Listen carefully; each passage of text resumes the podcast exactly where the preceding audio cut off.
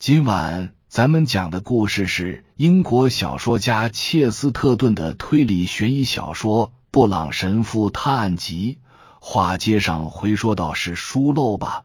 我想，格林伍德狐疑的说：“那个人去了斩兽室后，完全可以再要一杯呀。”布朗神父摇摇头。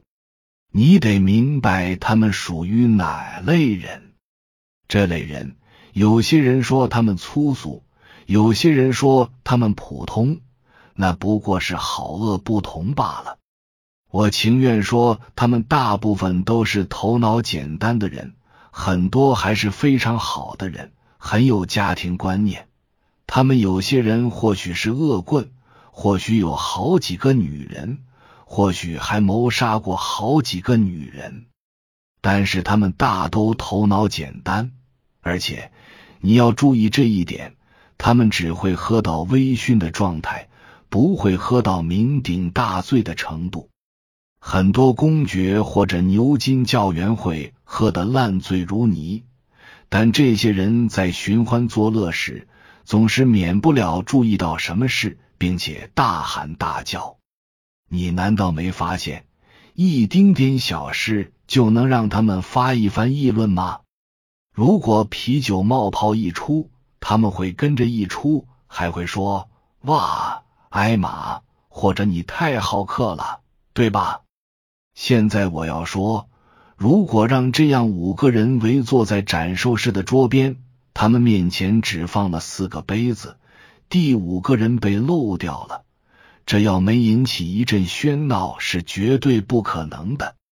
或许他们都会高声叫嚷，或许就他一个人叫嚷，他绝不会像另外一个阶级的英国人那样安静的等着酒杯再给补上。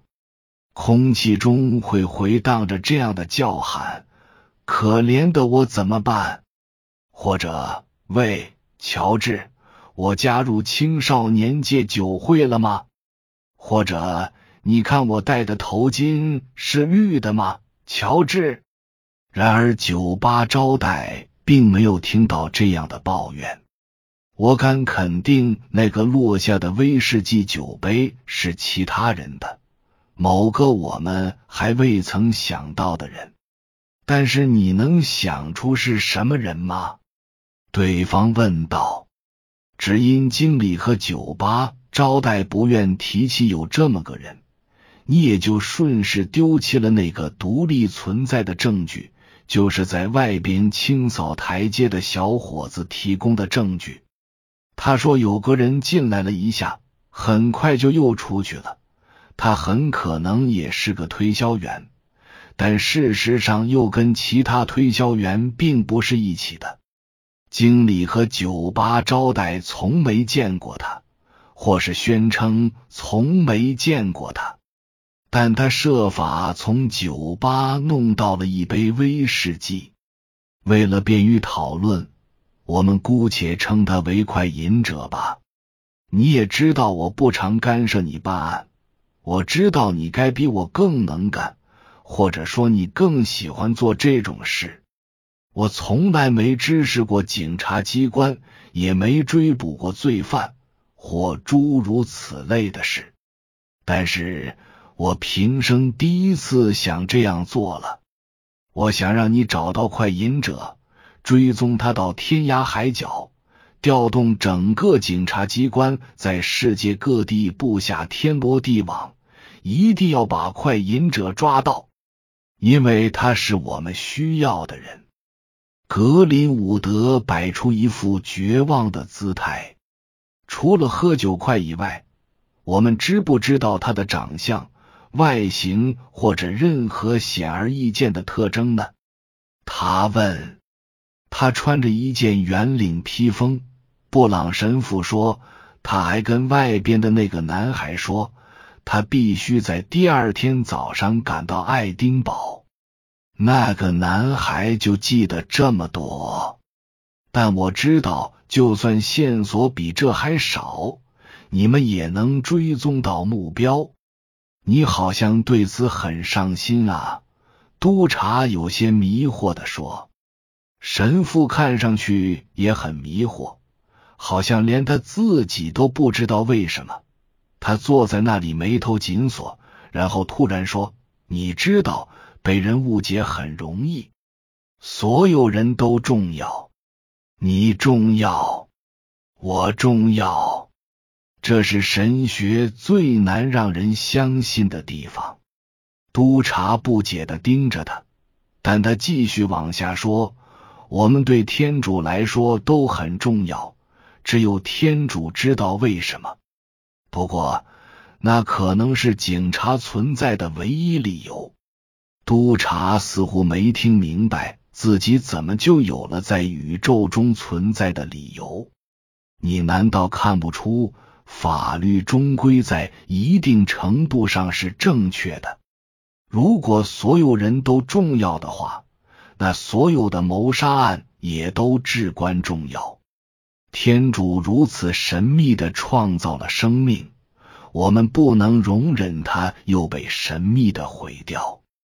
但是他说到最后一个字时加重了语气，似乎表明在他决策过程中又迈出了新的一步。但是，一旦我走向那个打着平等标记的神秘高地，我就看不出你说的大部分重要的谋杀案有多重要了。你总是告诉我这个或者那个案子很重要。作为一个普通和实际的凡人，我一定会意识到被谋杀的是首相。作为一个普通和实际的凡人，我压根就不觉得首相重要。单从人的重要性这个角度来看，我要说他几乎就不存在。难道你认为，如果他和其他官员明天被枪杀，就不会有其他人站出来说条条大路都被搜过了，或者说政府高度重视这个案子吗？当代社会的主宰者并不重要。即便是真正的主人也不甚重要。报纸上报道的人物几乎没有一个重要的。他站起来，轻敲了一下桌子，这在他可是罕见的行为。他的声音也再次发生了变化。但是拉格雷却很重要。他位于那六七个可能拯救英格兰的伟人之列。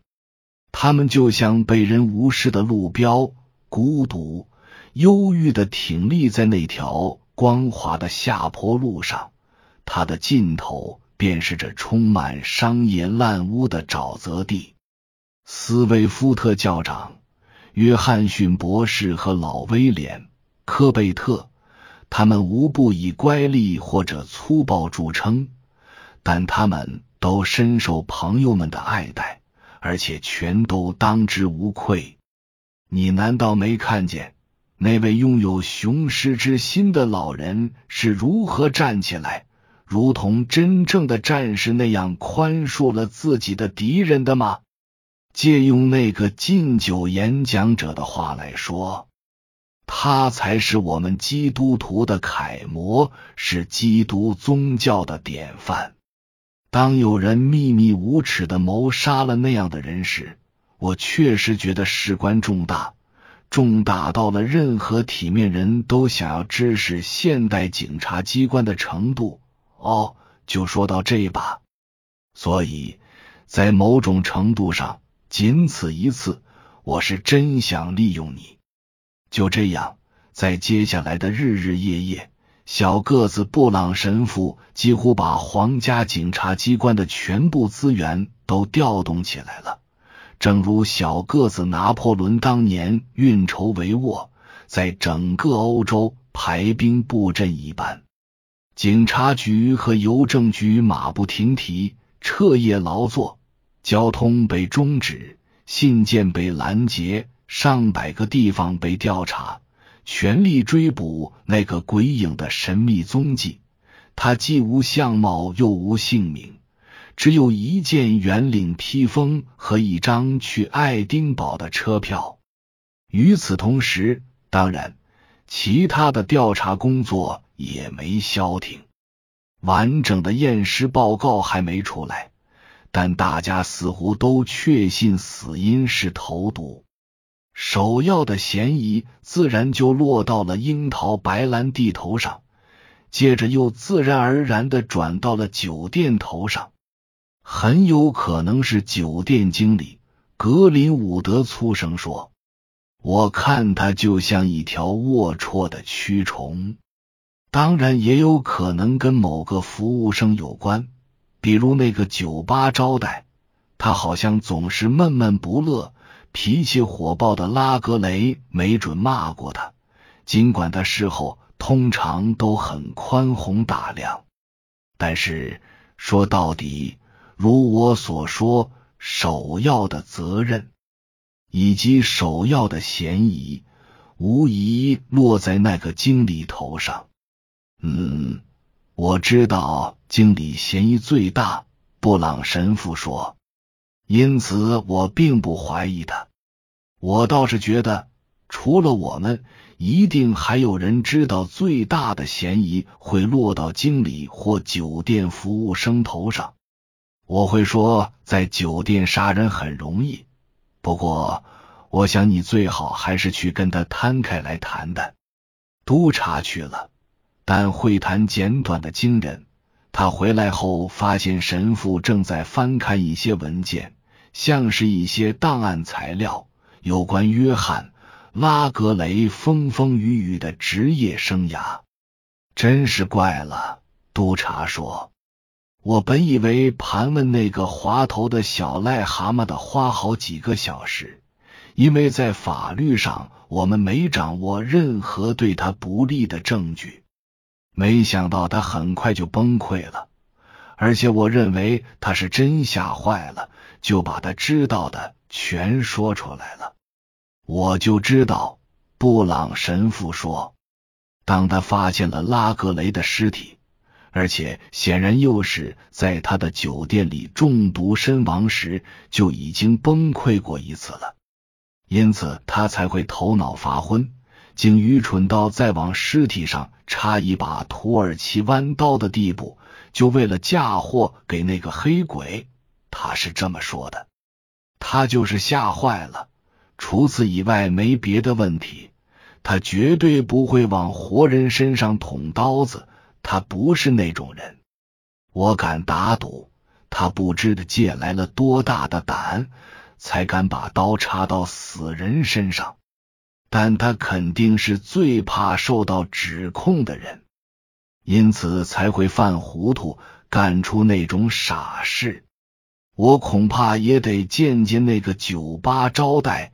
格林伍德说：“我也这么想。”对方答道：“我本人并不相信凶手是酒店里的人，因为有人故意把现场布置成这样，让人认定凶手必是酒店里的人。但是你看看这些，你见过他们搜集的有关拉格雷的这些材料吗？”他的一生相当有趣，我在想是否有人愿意给他立传。我记下了可能牵扯到这个案子的所有事实。督察答道：“他是个官夫，但他有次因为妻子跟一个男人吵过架，那男的是个苏格兰人，当时是这一带的地产经纪人。”拉格雷似乎相当狂暴，人们都说他憎恨苏格兰人，或许那就是其中的缘由。哦，我知道你为什么笑得那么瘆人了。一个苏格兰人，也许还是个爱丁堡人呢，也许吧。布朗神父说。不过，且不说其中的个人恩怨。他很有可能就是单纯的讨厌苏格兰人。说来也怪，那帮抵抗辉格党商业运动的托利党激进派，或者随你怎么称呼他们，全都讨厌苏格兰人。科贝特是这样，约翰逊博士是这样，斯威夫特在他最具有攻击性的文章里讥讽他们的口音，就连莎士比亚也被指控具有这种偏见。但是伟人们的偏见通常都跟原则有关，都是有原因的吧？我想，那个苏格兰人的家乡从前是贫穷的农业区。后来发展成了富有的工业区，他有能力又干劲十足，自以为从北方带来了工业文明，却从来没想过南方的乡村文明已经存在好几个世纪了。他自己祖父生活过的地方就是农村，但没什么文明。好了，好了。我想，我们只有等待更多的消息了。我很难相信你能从莎士比亚和约翰逊博士那里得到最新消息。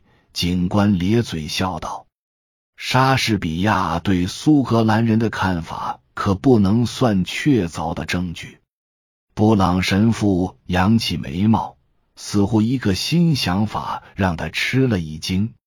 哦。现在我想起来了，他说，即便是莎士比亚，也有可能提供更好的证据。他不常提到苏格兰人，但他非常喜欢取笑威尔士人。督察审视着朋友的面孔，因为他感觉自己看到了那张平静面孔背后的警觉。天哪，他说。不管怎么说，还没人想过去怀疑那一点。以上是由奶锅大叔给您播讲，感谢收听。每天晚上二十一点三十三分准时开聊。